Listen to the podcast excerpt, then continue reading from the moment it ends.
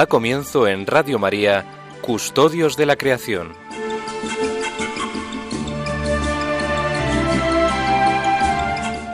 Dirigido por Lorena del Rey.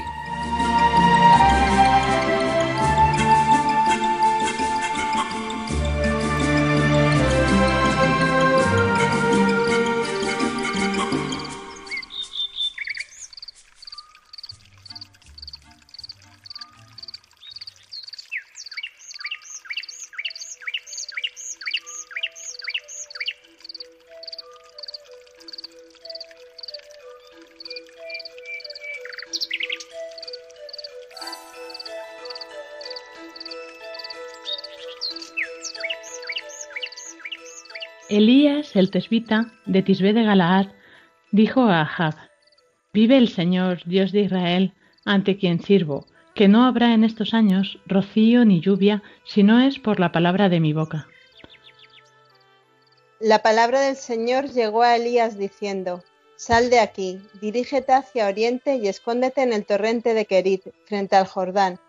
Habrás de beber sus aguas y he ordenado a los cuervos que allí te suministren alimento fue a establecerse en el torrente de Kerit, frente al Jordán, procediendo según la palabra del Señor. Los cuervos le llevaban pan y carne por la mañana, y lo mismo al atardecer, y bebía del torrente.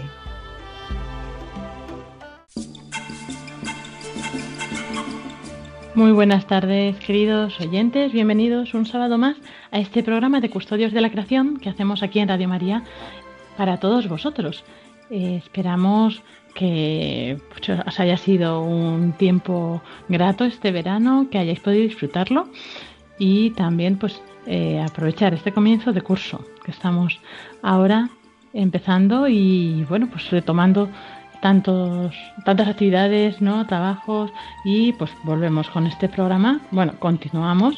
Ya el mes que viene comenzaremos con la nueva temporada y con otro nuevo equipo y que también pues aprovecharemos para para estar con ellos y, introducir el curso a todos. Y aquí estamos, pues como siempre, con el equipo de Custodios de la Creación.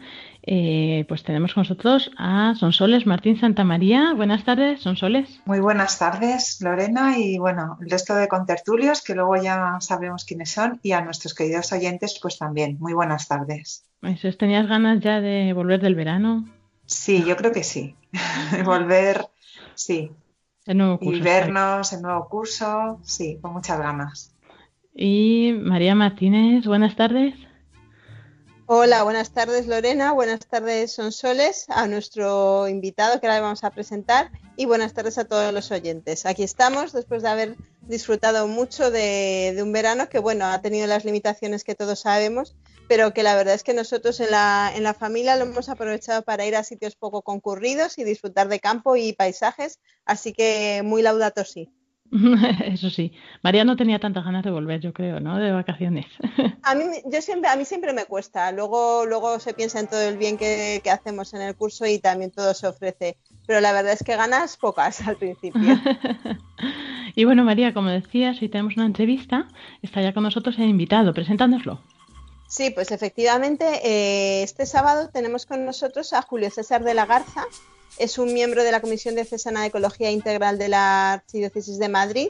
Él es de origen mexicano, estudió antropología social y cultural en la Universidad Complutense y desde el año 89 al año 2000 eh, trabajó en el altiplano de, de, su país, en México, que es una zona desértica, con proyectos sociales, hasta que en el año 2000 salió con su familia hacia España y bueno, ahora se, se dedica hasta a la administración de su casa, ¿no? Es, es, amo de casa y bueno, también está muy implicado en la parroquia de Santa Cristina de Madrid, que también tiene unos proyectos eh, de, de, de, cuidado de la creación de los que luego nos tendremos, tendrá ocasión de hablarnos. Buenas tardes, aquí estamos. Eh, gracias por la invitación. Eh, esperemos en Dios que, que sea así para su, su gloria y su reino. Eso es, pues muchas gracias a ti por estar hoy con nosotros, por querer compartir este programa. Y bueno, hemos de anunciar a nuestros oyentes que ya hoy terminamos el libro de que veníamos viendo todo este año, recorrido, eh, un recorrido histórico de 1972 a 2002, viendo los documentos pontificios elaborados, pues eso, entre estas dos fechas significativas que pues comenzábamos con la conferencia de Estocolmo y ahora terminaremos con la de Johannesburgo. Y bueno, hoy vamos a ver este último periodo del 2000 al 2002, cerraremos y también introduciremos ya a Benedicto XVI, ¿no? Y un poco pues también el legado que él nos ha dejado. Para comenzar vamos a tener una pequeña tertulia sobre el comentario del texto inicial que hablábamos de Elías. Pues comenzamos este programa de Custodios de la Creación.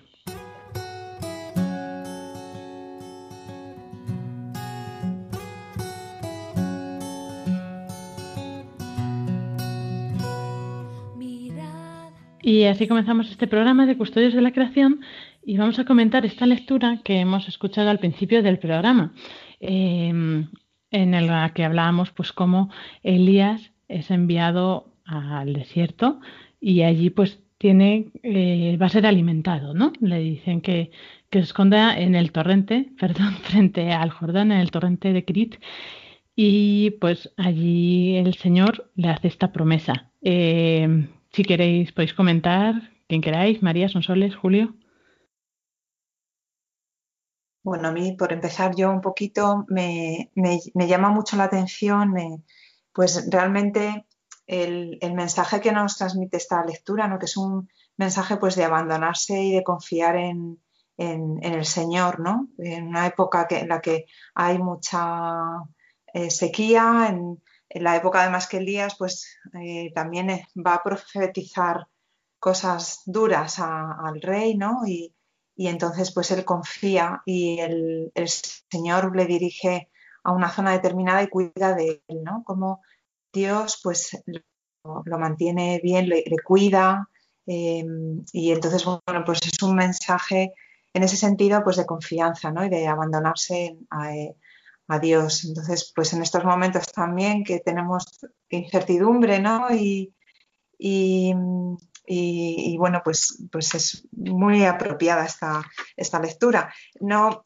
mm, quizás por las circunstancias, pues no me ha, no me ha sugerido demasiado el tema de la creación, ¿no? Pero bueno, eh, sí que es un poco pues eh, el sentirse bueno, pues en manos de Dios, ¿no? En sus brazos, en su regazo, y que y, yo creo que este es un mensaje de esperanza.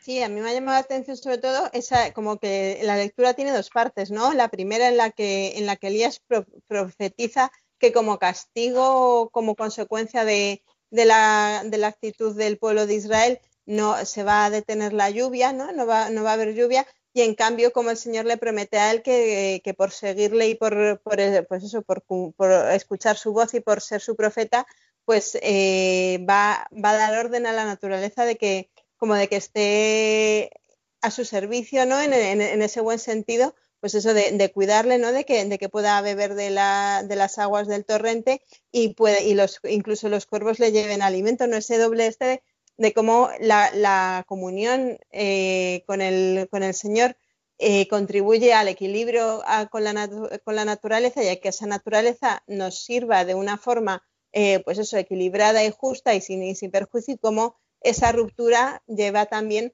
a, la consecuencia de que, de que, la naturaleza deja de parecer tan amigable, ¿no? Pues no, es, no es porque ella deje de ser amigable hacia nosotros, sino porque nosotros hemos roto esa, esa comunión. Me parece una, una lectura sugestiva. A mí, a mí me parece muy interesante. Eh, Elías es el mayor de los profetas. Sin embargo, no escribe, no escribe ningún libro. Pero al mismo tiempo, eh, el gran santuario de Dios, que es la creación, es a donde manda Elías. No lo manda a que descanse en la mediación humana, no lo manda a una obra humana, lo manda a la obra de Dios, lo manda al torrente eh, con la gran confianza de que allí podrá beber y, le pone las aves del cielo para que se alimente. Es, es Dios y Elías, no hay otra mediación más. Y ese es lo que ya comentan ustedes, el gran abandono, el dejarse tomar, el ponerse en el regazo de Dios para poderse fortalecer y llevar la verdad de Dios a un pueblo que necesita ser enseñado. Pues muchas gracias por estos comentarios. Estoy de acuerdo con vosotros, ¿no? También pensaba, eh, lo comentaba, son soles de la confianza, ¿verdad? Confianza en Dios Creador. Y también es una señal, ¿no? Que, que pues esta promesa del Señor de que mandaría sequía, pues eh, mientras, ¿no? En ese tiempo, o sea, mostrando que, que Él es Señor de cielos y tierra y que puede hacer y deshacer, ¿no?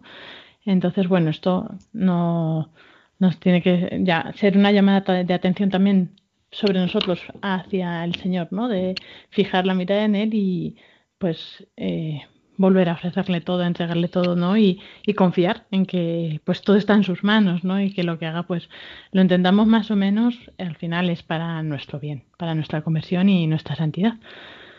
Así que muchas gracias a todos por vuestros comentarios y vamos a comenzar eh, pues con esta última sección que decíamos, un nuevo milenio, camino del futuro, del 2000 al 2002. El ya salió,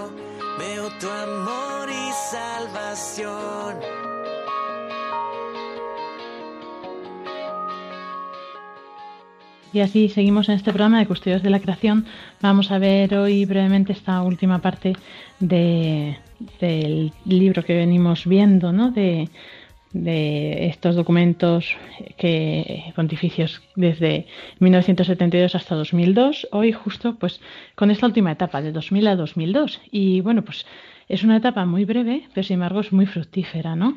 Eh, hay como dos hechos principales, principalmente pues que comienza el nuevo milenio y a la vez pues eh, hay una continuidad de los conflictos en los que interviene cada vez más el terrorismo, aunque la preocupación por el medio ambiente, pues en la Iglesia era uno de los principales temas básicos en la preparación y celebración del jubileo, del año jubilar en la Iglesia, pues eh, comenzaron a pasar a primer plano otros temas. Aún así, pues el tema ambiental siempre se ha mantenido ahí con, con viveza.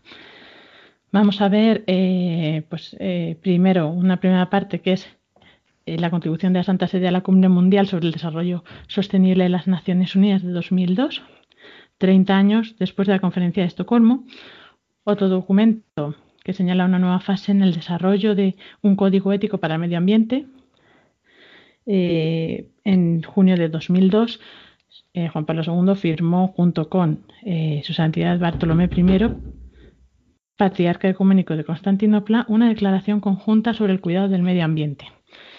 Eh, bueno, pues estos documentos vamos a verlos, pero no sin antes ver cómo se celebraba este jubileo del año 2000.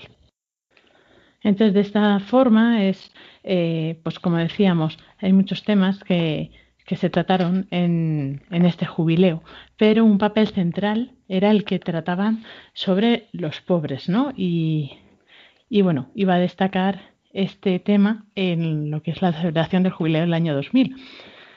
En 1994, Juan Pablo II presentó un programa de tres años de duración planteado con todo detalle para preparar este año jubilar, el año 2000.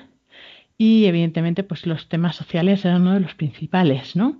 Entre ellos, como decíamos, los pobres, los más débiles, eh, era un tema central, ¿no? Se pretendía, pues, un poco restaurar esa igualdad entre todos y, y se miraba al futuro, pues, como con esa esperanza de restaurar la justicia social.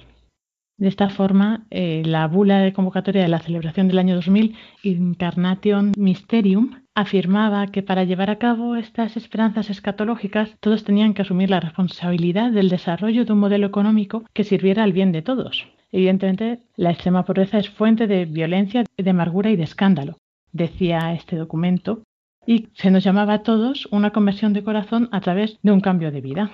Decía, la tierra pertenece a Dios y solamente a Dios. También al terminar este año jubilar, el Papa Juan Pablo II publicó otra carta apostólica, Nuevo Milenio Ineunte, para prolongar pues, este espíritu jubilar, ¿no? que no quedara solo en lo que había sido esa celebración, sino que pudiera prolongarse a lo largo del tiempo. Y decía así, ¿no? ¿Cómo podemos permanecer indiferentes ante la perspectiva de una crisis ecológica que estaba convirtiendo extensas zonas de nuestro planeta en inhabitables y hostiles a la humanidad? Entonces, eh, como que eran muchas las urgencias a las que todos los cristianos pues teníamos que ser sensibles ¿no? y responder, que no podíamos permanecer impasibles ante ellas. En concreto, uno de los temas en los que se centró que fue eh, el mundo de la agricultura, ¿no? Pues desde tiempos del Papa Pío XII había habido una especial atención a los problemas del sector agrícola y pues el cuidado de la tierra seguía siendo uno de los elementos más importantes dentro de todas estas reflexiones ambientales que dedicaban los papas, ya que pues los trabajadores de la tierra mantenían una relación especial con el suelo y los elementos naturales que influían en toda la cadena de producción de alimentos. Aquí en este campo hay mucha problemática, ¿no? Pues, eh, por ejemplo, al mismo tiempo que los pueblos rurales abusan a veces de la tierra, otras veces han sido víctimas del abuso de la misma, ¿no? También eh, los problemas de urbanización, los problemas de la sobreexplotación de los terrenos, las guerras, eh, los conflictos, al final muchas injusticias afectan en todo lo que es esta cadena de producción de alimentos, que es muy sensible a todos estos eh, problemas con los que se pueden enfrentar muchas veces ocasionados por el egoísmo humano o pues por otros motivos. Entonces, es un problema que había que tener en cuenta y tratarlo, evidentemente. También, entre otras cosas, el eterno problema de la violencia. Muchas veces se pasa por alto el daño que la guerra y los conflictos internos causan al medio ambiente y en especial la destrucción que ocasionan a la propia tierra. Eh, las guerras, por ejemplo, son uno de los principales motivos que interrumpen la producción y la distribución de alimentos y, en consecuencia, además, pues aumentan y empeoran los graves problemas de hambre y desnutrición. Al final, como decimos, este eslabón es uno de los más débiles y que al final se ve afectado por muchos de estos problemas, conflictos y, bueno, en definitiva, pues como decimos, por el egoísmo muchas veces del ser humano. Su solución depende también de decisiones económicas, políticas, que muchas veces se toman lejos de este mundo rural, ¿no? de este contexto. Entonces, bueno, pues el sector agrícola de nuestro mundo se enfrenta a una serie de macro problemas derivados de la economía, de la globalización y de una sociedad de consumo que fomenta una cultura de usar y tirar y que evidentemente no tiene en cuenta eh, pues que dependen de esta disponibilidad de los recursos y no tiene en cuenta la pobreza de tantas personas que viven de ello, ¿verdad? La injusta distribución de lo que produce la tierra se debe a otras causas, no solo, a los defectos en cadena de la distribución o la falta de acceso a los mercados mundiales. Y bueno, así podríamos enumerar un montón de problemas, ¿no? Pero en definitiva, lo que necesitamos es un modo de vida más austero para ayudar a, pues, a todos aquellos que pasan hambre. Además, un problema muy concreto que tiene el progreso científico moderno es que es el de la aplicación de la biotecnología en la producción de alimentos. La introducción de estas técnicas no puede sustentarse en intereses económicos inmediatos, sino que debería someterse a un estudio científico y ético detallado. La salud del hombre y del mismo futuro de la Tierra podrían depender de las decisiones que se tomaran en este campo. Y bueno, pues así, estos son principalmente los problemas que nos encontramos en este desafío para el mundo de la agricultura. Y ahora vamos a tratar con Sonsoles en la vísperas de la conferencia de Johannesburgo y la declaración de Venecia. ¿Son soles? Sí, pues efectivamente, en, este, en estos dos últimos, dos, tres últimos años del pontificado de San Juan Pablo II, pues también eh, hay algunos documentos también para destacar en este sentido. Eh, entonces, uno es el relativo a la contribución que hizo la Santa Sede en, la, preparación de la Cumbre Mundial de las Naciones sobre el Desarrollo Sostenible de 2002. Eh, es interesante la evolución en los nombres de las conferencias de las Naciones Unidas, así como en 1972 en la conferencia de, Estocolmo, pues eh, se llama Conferencia de las Naciones Unidas sobre el Medio Ambiente. Ahora ya en 2002, 30 eh, años después, eh, esta cumbre se llama eh, eh, Conferencia de las Naciones, perdón, Cumbre Mundial sobre el Desarrollo Sostenible. Es decir, la expresión medio ambiente ya no aparece en el título, mm, ya, no, ya no está ahí presente.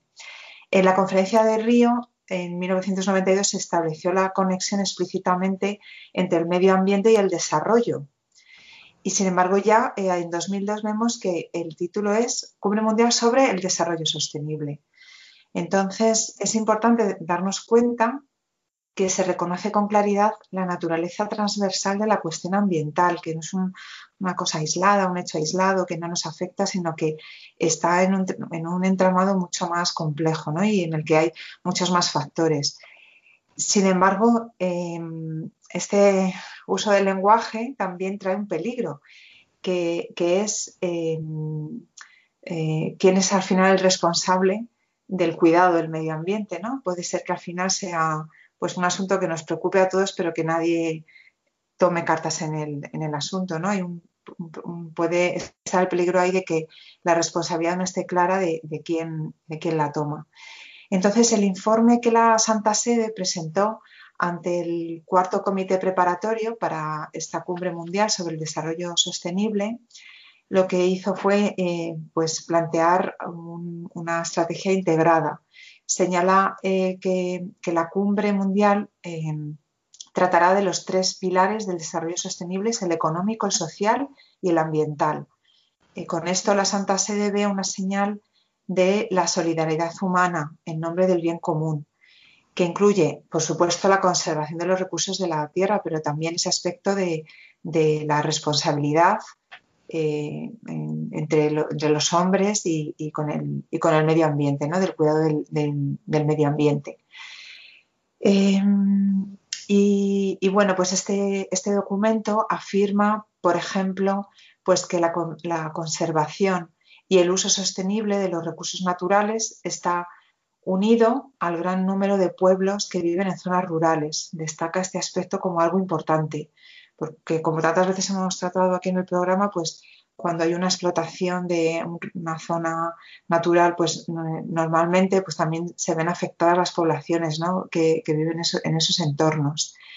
Y también destaca otro problema eh, ambiental que también es extenso, pero que también pues suele eh, afectar más a, a los países más pobres, que es el problema de garantizar la cantidad adecuada de agua, de agua limpia a la, población mundial, el problema del agua. Eh, se destaca que hay que poner en práctica una política progresiva de, desarrollo para que los países en vías de desarrollo puedan eh, tener acceso a este recurso tan, tan, tan necesario. Y, el, otro, el, otro, documento que destacabas, eh, Lorena, la Declaración de, Venecia, pues es, muy bonito porque mm, en realidad desde 1992 el, patriarca ecuménico de la Iglesia Ortodoxa griega, su santidad Bartolomé I, eh, organiza una serie de estudios, seminarios, simposios alrededor del medio ambiente. En estos, en estos eventos los representantes de la Santa Sede no han dejado de participar y se han involucrado muy activamente en estas eh, iniciativas. Y entonces en la, fase de preparación del cuarto simposio sobre religión, ciencia y medio ambiente, organizado bajo el, patrocinio de, de, su santidad Bartolomé I, pues se llega al acuerdo de redactar una declaración conjunta sobre el medio ambiente, firmada por Bartolomé I y, el Papa Juan Pablo II. Esta declaración eh, se daría a conocer en la conferencia de Johannesburgo, que tuvo lugar en 2002. Entonces, en el 10 de junio de 2002, en el Palacio Ducal de Venecia, Bartolomé I y Juan Pablo II firmaron un documento que se llamó la Declaración de Venecia. En, en, la introducción de este documento afirman pues la mutua preocupación por el, medio ambiente en relación con el papel del hombre y, bueno, pues la, la, necesaria cooperación que tenemos que tener con, Dios, ¿no? en, lo que es el cuidado de la, creación. esto implica comprender cada vez con mayor plenitud la finalidad divina de la creación. Hay también en esto un, aumento de, lo que hemos tratado también otras veces, que es la, conciencia ecológica. Eh, esta conciencia no es más que el reconocimiento de la responsabilidad ante uno mismo, ante los demás y ante la creación, eh, específicamente de ese papel que nos ha dado, que nos ha dado Dios. Eh, entonces, en esta declaración, pues invita, así como a modo de resumen, se nos invita a reflexionar sobre la importancia de los siguientes objetivos éticos. El primero es pensar en los niños del mundo a la hora de examinar las posibilidades de, acción, como um, en tantas ocasiones, pues cuando se degrada el medio ambiente, el, entorno, los, entornos rurales, pues, o que sean en ciudades, eh, al final como consecuencia de esa degradación, los primeros afectados también son los niños, ¿no? Pues que están más expuestos a un, entorno degradado, donde hay violencia, derramamiento de, sangre.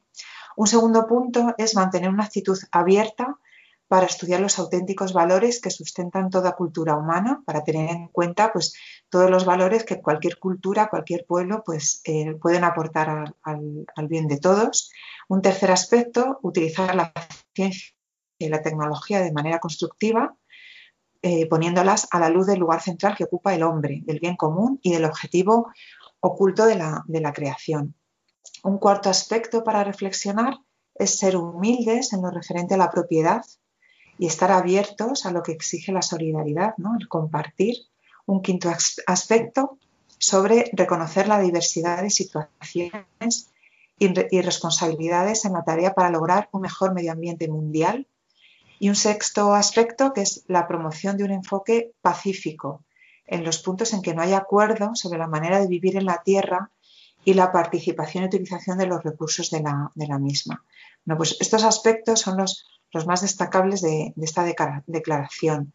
La declaración de Venecia también concluye con una nota de esperanza, como, no podía ser de otra manera, porque, em, bueno, realmente si todos los fieles de, de ambas iglesias, la católica y la ortodoxa, nos tomáramos en serio realmente esto, pues eh, cambiaría el mundo, ¿no? Entonces, bueno, pues hay un mensaje de esperanza y de, y de ánimo para, bueno, pues para llevarlo a, la práctica. Y bueno, pues eh, si te parece, Lorena, a modo de, conclusión de este, de este breve periodo, pero fructífero, pues puedo comentar alguna, algunos aspectos, algunos detalles. Sí, sí, pues, muy bien.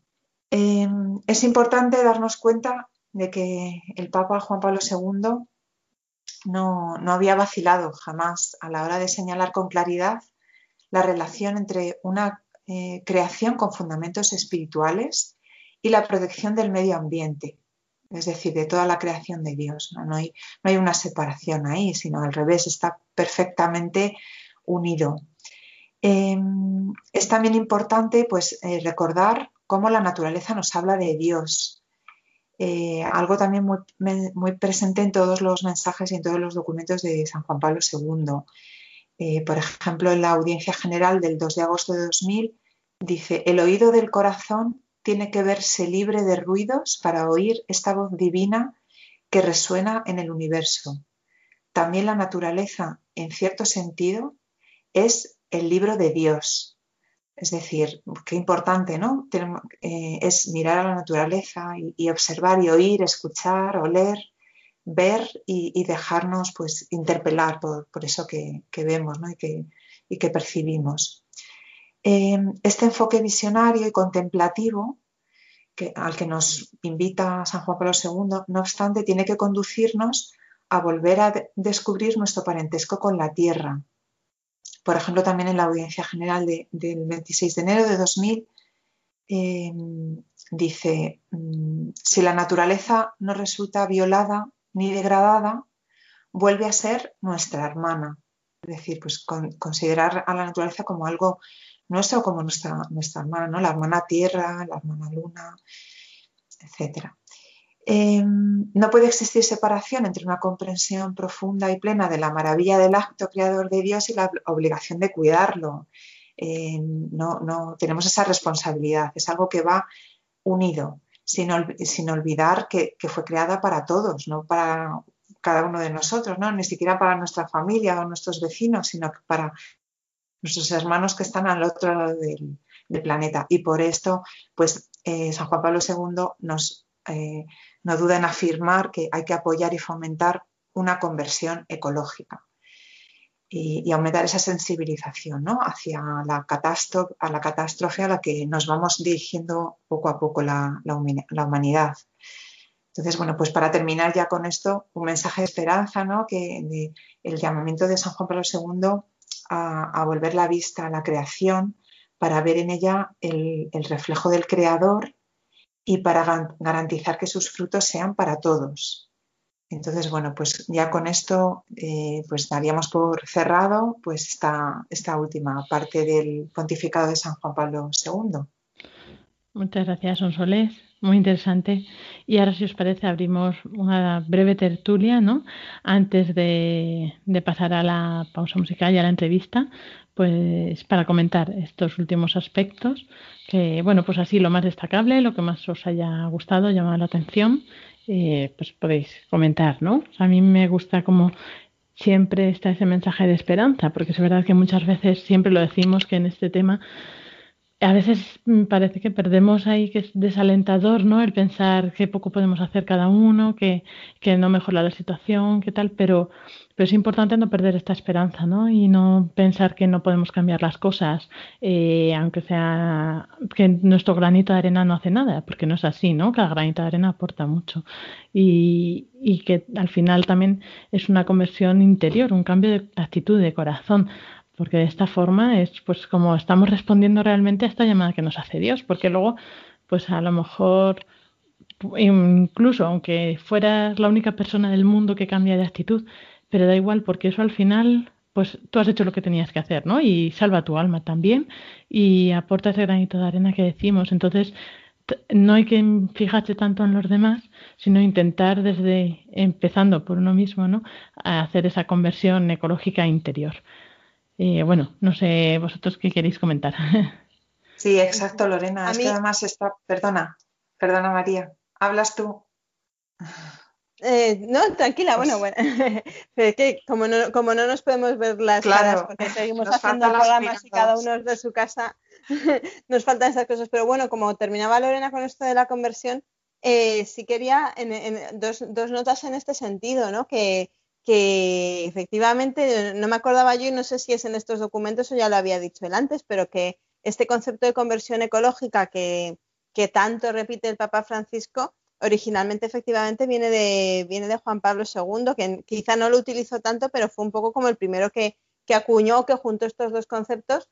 Y, también en relación con esto, eh, que estábamos en el, que, el periodo que hemos analizado hoy empieza con el, con el gran jubileo del año 2000 que fue un momento pues también en el que la Iglesia eh, pidió perdón por muchas cosas y aunque he estado mirándolo ahora mientras, mientras hablábamos, no, no, no, no he visto referencias de que se incluyera este tema, pero efectivamente fue un momento en el que la, en el que la celebración se combinó con esta reflexión o con este examen de conciencia y de petición de perdón en el contexto de un gran jubileo, que es una cosa que encaja muy bien con, las noticias de actualidad y con la, y con la entrevista, como, como veremos en unos momentos, y ahí os dejo este punto de, intriga.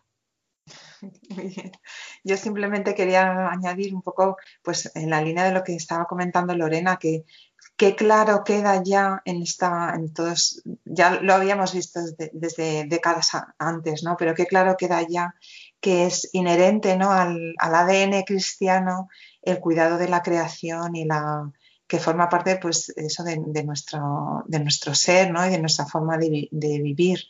Entonces, eh, pues es algo que no es que sea una moda o que sea algo que ahora se lleve más o menos, sino que forma parte de, nuestra esencia, ¿no? El Papa Juan Pablo II, con esa vocación de peregrino, eh, recorrió muchos países y era un gran observador de todo aquello que iba él eh, encontrándose, ¿no? Y, vio la, gran degradación de la naturaleza pero reflejada de manera especial en los marginados, en los pobres, y, puso, puso su acento eh, en todo su magisterio, desde las primeras encíclicas, el Redentor Hominis, Labor in Excessem, etcétera, pues él fue así poniendo el acento en cuidar la naturaleza para cuidar al hombre. E, eso fue fundamental. Y luego ya en, su mismo pontificado, cuando llega al año 2000, esa gran celebración del jubileo, pues ya veía eh, esa gran relación entre el ser humano y, la naturaleza. Y ya eh, cómo hacer un mundo sostenible. recuerdo una ocasión en una de sus homilías que dijo, nos hemos consumido lo de las generaciones futuras. eh, él eso tenía así pues un cuidado y siempre atento a la conversión. Fue un gran crítico, fue un gran profeta, pero siempre llevando por delante la palabra del amor y la reconciliación. Y fue un gran hombre que buscó el ecumenismo, que buscó sus relaciones pues con los hermanos ortodoxos, con, la religión judía, con los musulmanes, precisamente para cuidar la creación. Muchas gracias por vuestros comentarios, Sonsoles, María, Julio. Y si os parece, vamos a pasar ahora unos minutos musicales para pues, interiorizar todo esto que hemos estado comentando y pasamos a la entrevista.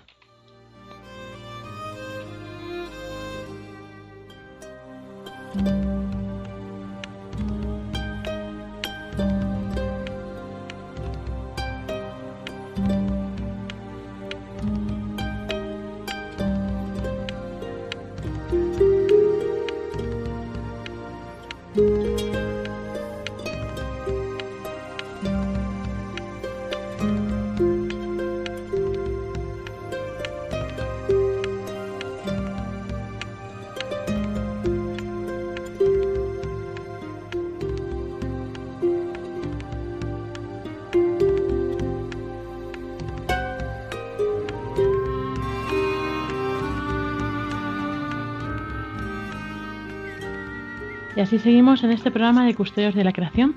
Hoy hemos estado viendo y comentando este último periodo eh, del 2000 al 2002 con Juan Pablo II, con los documentos que, que, elaboró con respecto al medio ambiente, la problemática que contemplaba y sobre todo ese mensaje de esperanza, de conversión ecológica y bueno, ahora vamos a pasar a esta entrevista que hemos anunciado al principio del programa, que nos trae María Martínez. María, cuéntanos. Hola, bueno, hola, hola de nuevo después de esta, de esta pausa, así un poco para, para el cambio de tercio. Eh, antes de pasar a la entrevista, os voy a situar un poco en el marco de, en, el que, en el que la hacemos, ¿no? en el que está aquí Julio César con nosotros. Y es que, eh, como todos sabéis, el 1 de septiembre se celebró eh, la Jornada Mundial de Oración por el Cuidado de la Creación, que es una convocatoria eh, a la que la Iglesia Católica se sumó a partir del, a partir del año 2015, con la, eh, cuando el Papa invitó a ello en la encíclica Laudato Si, y que además ha ido, da, da comienzo a lo que se llama el tiempo de la creación, que también es una convocatoria ecuménica que se prolonga hasta el 4 de octubre, fiesta de nuestro querido San Francisco de Asís. Y entonces es un tiempo, pues eso, de reflexión, de oración y también de muchas iniciativas, ¿no? En el que católicos, ortodoxos y también, pues, eh, las, comunidades eh, protestantes, eh, desde el marco de la Iglesia Católica y también del Consejo Mundial de las Iglesias, eh, pues compartimos este, este tiempo, ¿no? Entonces, eh, pues esto ha marcado mucho la agenda de la Iglesia en las últimas semanas. Vemos que antes del 1 de septiembre salió este, este vídeo mensual con la intención de oración del Papa para el mes de septiembre, que en este caso pedía que los recursos del planeta no sean saqueados, sino que mm, recemos para que se compartan de manera justa y respetuosa. Eh, un día después, el 1 de septiembre, pues el Papa hizo, hizo público su mensaje y aquí es donde encajamos con esta, con esta idea del gran jubileo del año 2000, porque por primera vez, eh, y también como símbolo, como signo ¿no? de, este avance en, de este avance en la importancia que se va dando a este tiempo de la creación, por primera vez decía este año una comisión ecuménica ha elegido un lema para este tiempo de la creación que es jubileo de la tierra, nuevos ritmos, nuevas esperanzas. ¿Por qué? Eh, una, nota histórica pues muy, muy breve. El jubileo era, eh, hace referencia a ese ritmo de trabajo y descanso que Dios impuso al pueblo de Israel. Teníamos, lo que más conocemos es el descanso del séptimo día, el sábado, em, pero luego cada siete años estaban los llamados años sabáticos, que era después de trabajar la tierra, durante unos años al séptimo año se la dejaba descansar, se dejaba descansar a los animales y cada siete eh, cada siete años sabáticos, es decir, cada 49, 50 años, había un gran jubileo que también era un momento, pues eso de en el que los oprimidos, se los esclavos recuperaban la libertad, se devolvían las tierras, todo lo que se había comerciado, un poco pues volvía, todo volvía como un poco a su ser, era como un reseteo, ¿no? Era un reseteo de la sociedad, un reseteo de la naturaleza, de los campos que se trabajaban, como para volver a empezar de cero y como para también una cosa muy humana, que es evitar que, se, las posesiones se fueran acumulando, acumulando, acumulando siempre en manos de unos pocos. Era esa mentalidad de que todo volviera. Pues el Papa en su mensaje reflexiona sobre esto, ¿no? Diciendo pues eso, que el jubileo eh, para el pueblo de Israel y para nosotros tiene que ser primero un momento de hacer memoria del origen de la creación que está en Dios, obviamente, y la comunión que compartimos con toda la naturaleza. En segundo lugar, tiene que ser un momento de hacer conciencia, de petición de perdón, de sanar las relaciones dañadas y de dar libertad a los oprimidos. En tercer lugar, esta importancia del descanso, ¿no? que se opone al estilo de vida que tenemos hoy en día, que demanda un crecimiento continuo y lleva al planeta más allá de sus límites. Entonces, lo que hace falta es encontrar estilos de vida equitativos y sostenibles. En cuarto lugar, em, está la reparación con medidas como muy concretas. El Papa vuelve a pedir que se cancele la deuda con los países pobres, que se limiten, que se pongan objetivos más ambiciosos para la limitación de las emisiones de gases de efecto invernadero, etcétera. Y el quinto punto, que no podía faltar tampoco en el jubileo, es la celebración y la alegría. Pues, por ejemplo, compartiendo eh, esta, conciencia de que cada vez más gente está, está comprometida con, esto, ¿no?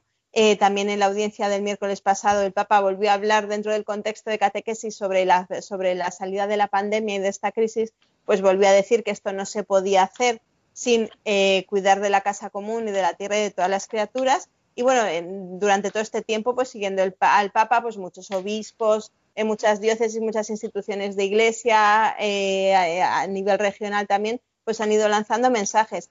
Y en muchos sitios, eh, en distintas fechas, eso sí, se ha ido celebrando encuentros con motivo de la, jornada de oración por el cuidado de la creación, que en Madrid en concreto fue el 12 de septiembre, tuvo que ser online por las circunstancias que, eh, todos conocemos, aunque normalmente se celebra en la parroquia de Julio César, que es Santa Cristina, pero bueno, este, esta vez tuvo que, ser, tuvo que ser online y ahora nos va a contar él porque es la Comisión Diocesana de Ecología Integral la que está un poco la que está un poco más, más implicada en todo esto. Entonces, eh, Julio César, cuéntanos un poco eh, cómo fue este encuentro del, sábado pasado.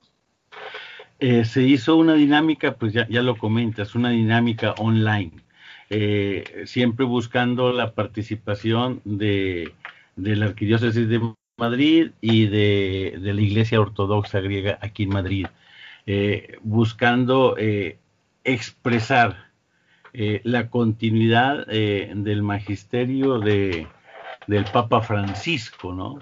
Y al mismo tiempo eh, los, nuevos brotes que van surgiendo en las parroquias de esa conciencia ecológica desde una visión cristiana. fue un momento muy bonito, se hace siempre en torno a la palabra, ¿no? y es bastante ecuménico. Entonces se hace en torno a la palabra, se invocó al Espíritu Santo, fue, fue precioso el momento y luego ya entra así la intervención pues de los pastores, tanto el cardenal como eh, el, patriarca, el, aquí el, obispo ortodoxo, y, fueron, fueron compartiendo el momento, ¿no? Y luego viene una acción de gracias a la creación.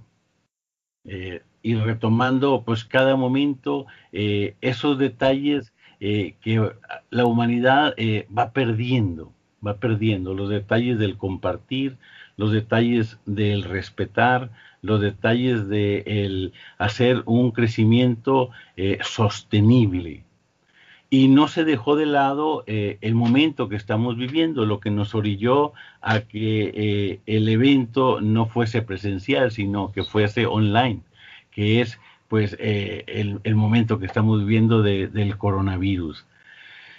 Y hicieron especial mención también en la oración, pues a todas aquellas personas que están participando eh, en la lucha para que podamos salir adelante eh, de, este, de esta situación en la que estamos metidos. Así a, grosso modo fue lo que se ha ido comentando. ¿Qué detalles podemos resaltar?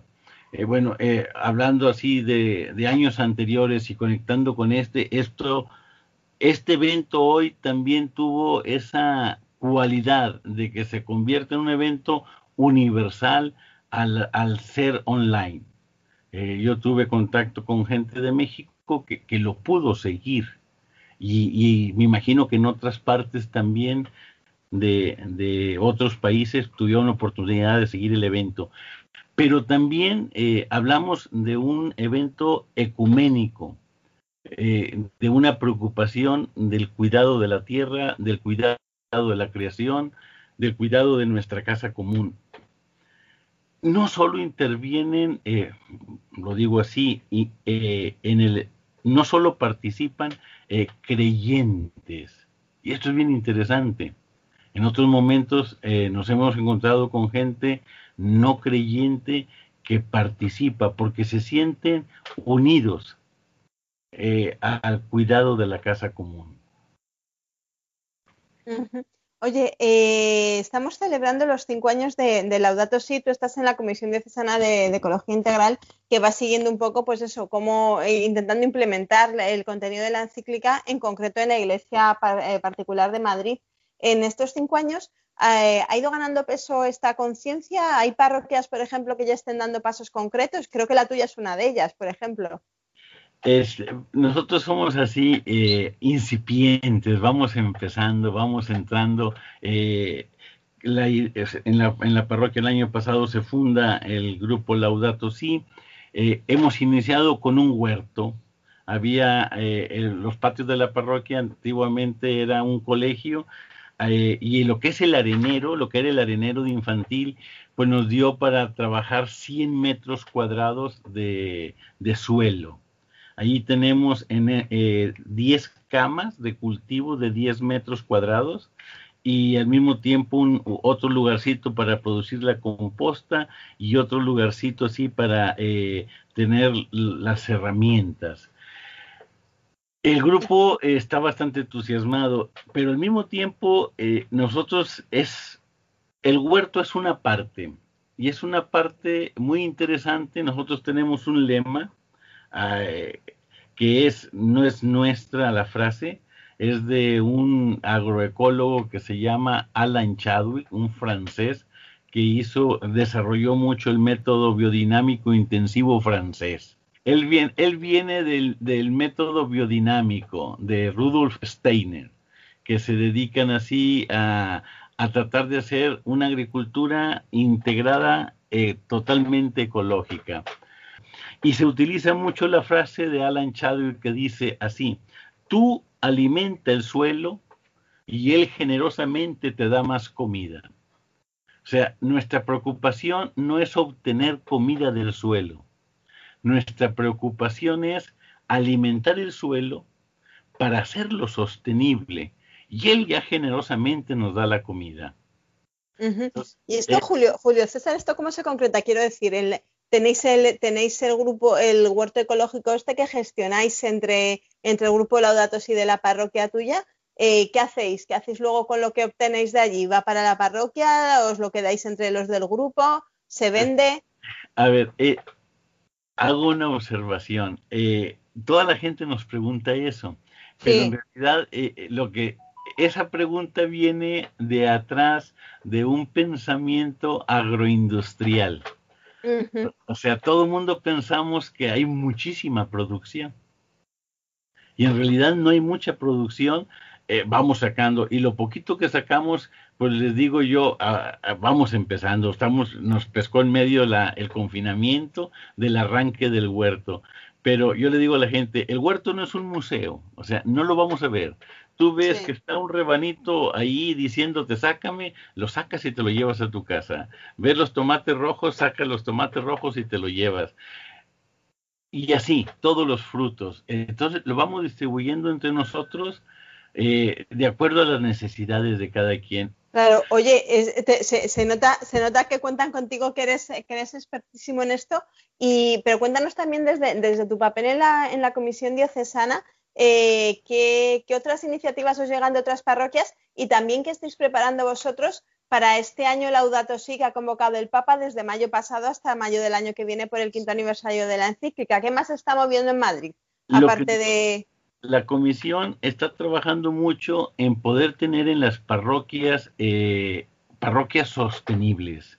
Por ejemplo, eh, tener cuidado de todos los insumos que utilizamos para la limpieza de las parroquias, que no agredan al medio ambiente, eh, que es tratar de ser al máximo posible ecológicos, eh, que vengan eh, lo más posible de comercio justo, en esa línea, que los consumos de las parroquias vamos concienciando a los, a los señores curas de que también tengan un significado de conversión los insumos, todo lo que se ocupa para la limpieza, para el cuidado, etcétera, de los edificios. Al mismo tiempo, estamos eh, procurando llegar a, tener eh, energía sostenible. Ir entrando, algunas parroquias ya lo están haciendo, a la energías renovables. Sí, de hecho, de hecho me, veía este, veía el otro día que efectivamente ya hay algunas parroquias, por ejemplo, poniendo eh, placas solares que no solo les sirve para tener luz ellos, sino por ejemplo para donar energía a familias vulnerables incluso. Exacto, exacto, sí, o sea, eso es, es eh, fundamental, o sea, eh, la, la situación de la energía es que se capta la energía, pero no se guarda, no se puede guardar. Entonces, esa es la idea, que la energía que entre beneficie a la parroquia, pero al mismo tiempo beneficie a aquellas eh, eh, familias que están en situación vulnerable, que, se vean ahí, y ahora con mayor razón. Y, luego, pues, este, crear esa conciencia también de conversión ecológica eh, hacia la feligresía que la misma feligresía vaya sintiendo una conversión ecológica, pues para eh, consumir menos, o sea, vivir con menos para vivir mejor. E, e, es por ahí el camino, o sea, es de, conversión. Es un trabajo largo, es un trabajo largo, y este quinquenio de la Laudato Si, pues lo vemos como un momento de gracia, un momento de gracia porque de alguna manera eh, va a resonar en, toda, en, todo, en todo el mundo en todo el mundo. Entonces, eh, estamos viviendo una era de mucho movimiento, pero al mismo tiempo te das cuenta que llegas a otra parte y se está hablando de lo mismo. Por ejemplo, en México, en la Arquidiócesis de Monterrey, se habla de parroquias verdes. están así lanzando una iniciativa también en torno a los datos y de parroquias verdes. Aquí estamos hablando de parroquias sostenibles. Y, y así, e, eso tiene que ir creando un ambiente, yo en este momento no vale la palabra, pero yo digo que la conversión tiene que ser un virus que contagie a los demás y los un, un, virus bueno, un virus bueno. Un virus bueno, un virus bueno, que contagie a los demás y los transforme, ¿no? Y los vaya transformando para servirse y servir a los demás. O sea, eso es fundamental. Seguro que en este, en este año especial y de cara también a nuevos proyectos que sabemos que nos van a ir llegando en estos meses desde la Santa Sede, pues irán surgiendo muchas más iniciativas y esperemos que mm, Carlos Jesús o tú o cualquier otro compañero pues vayáis volviendo aquí de vez en cuando a contárnoslas al programa. Muchísimas gracias Julio César por todo esto y nada, pues a seguir con ánimo estas dos, dos semanas largas que quedan del tiempo de la creación. Muchas gracias. Es un placer poder comunicarnos y estar con ustedes. Cuenten con nosotros. Fenomenal. Muchas gracias, María, por esta entrevista. Julio César, gracias, Son Soles. Ya la pena en la radio es que tenemos el tiempo limitado y ya llegamos al final de este programa, pero como dice María, pues eh, volveremos a contar con vosotros para que nos sigáis compartiendo estas iniciativas. Eh, nos despedimos ya hasta dentro pues eh, de un mes, porque en 15 días será el programa especial sobre la nueva programación en Radio María, Así que nos volvemos a encontrar dentro de un mes, en octubre ya, eh, sábado 17, a las 5 de la tarde y si Dios quiere, pues también junto con el nuevo equipo de custodios de la creación, que pues creo que ya los habéis conocido, junto con Emilio, y bueno, pues volveremos a, comenzaremos esta nueva etapa con ellos. Eh, muchas gracias, Julio César, por compartir con nosotros este programa hoy. Gracias a ustedes por invitarnos. Gracias María Martínez también por darnos esta entrevista y bueno, pues también estas noticias que nos has compartido. Pues nada, hasta la próxima y animar a nuestros oyentes a enterarse si cerca de ellos hay alguna parroquia o en su diócesis o algo se está haciendo algún tipo de actividad con motivo de este tiempo de la creación, que seguro que se puede encontrar algo. Y también gracias a Sonsoles Martín Santa María, que además nos traes una recomendación ahora así de última hora, ¿verdad? Sí, pero creo que van a ser dos. La primera es rezar por las intenciones del Papa este mes, que ya lo hemos mencionado antes, ¿no? Eh, pues que, los recursos del planeta no sean saqueados, ¿no? Invito además a nuestros oyentes a que lean el mensaje, porque el Papa, bueno, pues emplea palabras muy claras y, y duras, ¿no? No al saqueo, sí al compartir. Yo creo que esto nos puede dar mucho para para la oración. Y otra recomendación es leer la carta que Monseñor Carlos Osoro ha publicado el 9 de septiembre, se puede encontrar en la página web de la Archidiócesis de Madrid, titulada Eduquemos para el cuidado de la creación. Hay tres sugerencias, tres propuestas. Tener a mano siempre el libro de la naturaleza, o sea, el contacto con la naturaleza, vivir en el amor y respeto hacia la creación, que es obra de Dios, es decir, ver la creación como un, don que Dios nos ha encomendado. Y la tercera propuesta es asumir el deber moral de cuidar la creación. Aquí es, me ha encantado, don Carlos sugiere que asumamos la forma eucarística de la vida. Es decir, que la, la, vida cristiana alimentada por la Eucaristía es la que nos lleva a la unión con Dios y esto es lo que nos lleva a querer cuidar la creación. No es algo obligado, no es algo que nos imponemos. Esta es la clave. Entonces, bueno, pues yo creo que estas dos recomendaciones espero que, sean interesantes para nuestros oyentes y nos vemos, si Dios quiere, pues en, un mes. Muchas gracias, Sonsoles, muy interesante, desde luego. Y recordad a nuestros oyentes, podemos estar en contacto para escuchar vuestras sugerencias, vuestras preguntas, lo que queráis, en el mail custodios de la creación custodios de la creación o en el Facebook Custodios de la Creación. Que tengáis muy buena tarde, que Dios os bendiga y un saludo de quien os habla, Lorena del Rey.